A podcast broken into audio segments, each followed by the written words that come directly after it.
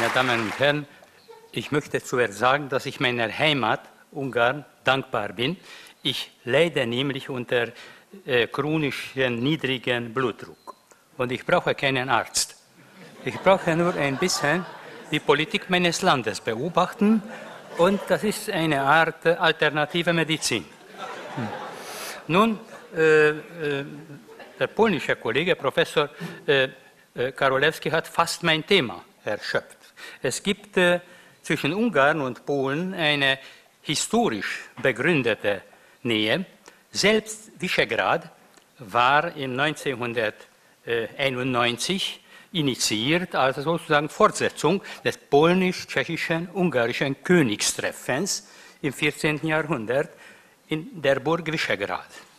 Und äh, es gibt sogar äh, einen in den beiden Sprachen gereimtes Sprichwort, Polak węgier dwa bratanki, i do szabli, i do szklanki. Das heißt, der Pole und der Ungar sind zwei Brüderlein, sowohl beim Schwert, also Kämpfen, als auch beim Becher.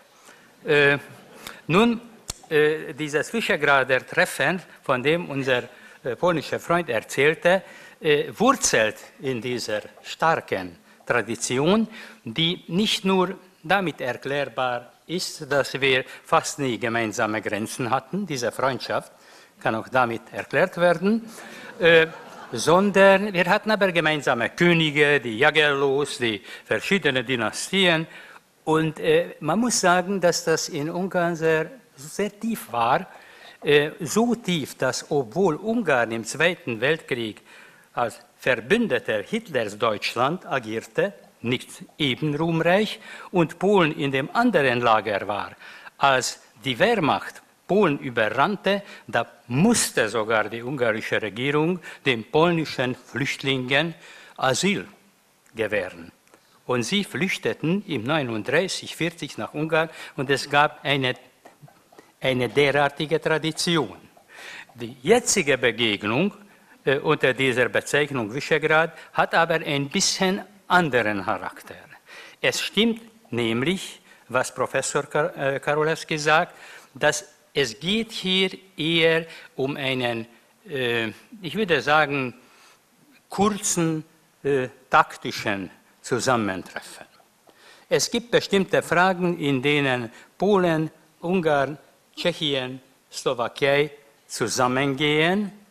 Aber ich glaube manchmal, dass selbst die polnisch-nationalkonservative Regierung, die sogar manche bewusste Ähnlichkeiten mit äh, Orbans System betont, doch etwas anderes ist. Und zwar aus dem folgenden Grunde. Polen ist ein erfolgreiches Land. Nach 1990 war der ökonomische Erfolg, besonders nach den Jahrzehnten, eine unglaubliche Leistung, in der die polnische Gesellschaft etwas mehr gelitten hat als andere Ostblockstaaten. Zweitens, Polen ist ein bisschen immer komplizierter, als man es äh, annimmt. Da gibt es immer eine Opposition. Die Polen hatten wirklich nach ihrer Aufteilung nie große monarchistische Nostalgien. Die Ungarn weinen immer noch der Stephanskrone nach. Äh, und ich glaube, in Polen gibt es immer Opposition. Das war ein, eine Gesellschaft, in der eine, ich würde sagen, eine lustige Anarchie auch herrschte. Und das ist in Ungarn nicht so. Ungarn haben ab und zu pathetische, romantische, große Revolutionen. Wir sind auch stolz auf diese Revolutionen. Aber dann haben sie jeden Lust daran verloren.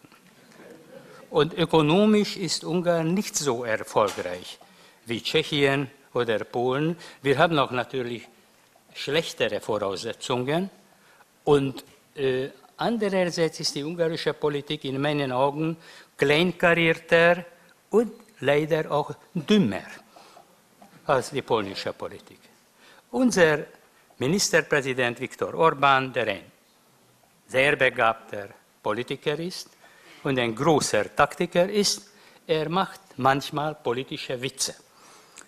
Ich glaube, er versucht innenpolitisch für die Ungarn, für das eigene Land, das Land stärker erscheinen lassen, als es wirklich ist. Und dann gibt es manche Sachen, die jeden verblüffen, weil die total gegen unsere eigene Tradition gehen.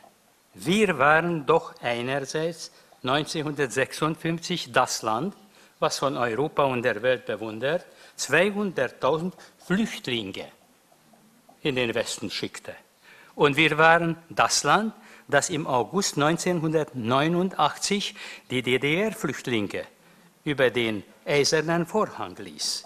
Und diese Tradition zu brechen, das kann natürlich innenpolitische Zweckmäßigkeiten geben, aber das zerstört ebenso das ungarische demokratische Bewusstsein wie auch andere Sachen. Ich weiß, dass die PiS hat jetzt äh, nicht einmal annähernd die Möglichkeiten, die Fidesz hatte im 2010.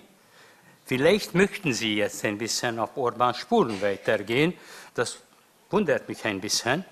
Also eine Nation, die ein Chopin der Welt geschenkt hat und plötzlich in Orban ein Vorbild sieht. Aber ich glaube nicht, dass das in der polnischen Gesellschaft so geht. Mehr noch, ich glaube auch nicht, obwohl natürlich die Orban-Regierung den Angriff auf die Medien machte und das Verfassungsgericht äh, eigentlich zugrunde machte. Aber ich glaube nicht, dass das selbst auf lange Sicht erfolgreich werden kann. Vielleicht können wir noch in der Diskussion auf diese Fragen eingehen. Mein Optimismus schöpft wie viele Optimismen in Osteuropa aus dem Pessimismus.